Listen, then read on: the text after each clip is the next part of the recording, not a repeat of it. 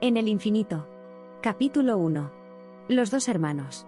En un lejano universo, rodeado por las estrellas del firmamento, vivían dos hermanos.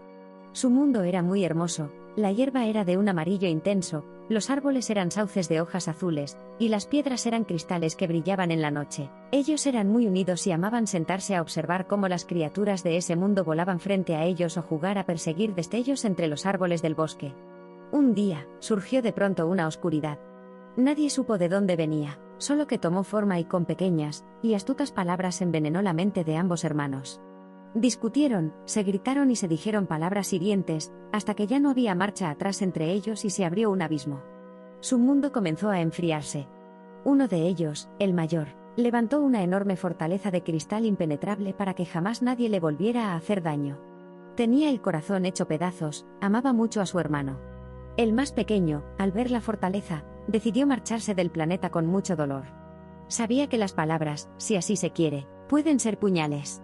Viajó a través de la galaxia, y visitó muchos hermosos planetas y criaturas que vivían en ellos, pero ninguno de ellos pudo llenar el vacío que sentía en su interior.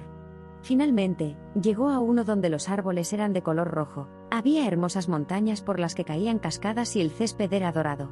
Agotado, se sentó a descansar y un recuerdo lo invadió, estaba con su hermano sentado mirando a las estrellas. Un dolor intenso le oprimió el corazón. No importaba en qué planeta estuviera, ninguno era como su hogar. Recordó las palabras que la oscuridad le susurró, y entendió que había sido manipulado por ella. Entonces, decidió volver. Al regresar, todo estaba oscuro y destrozado.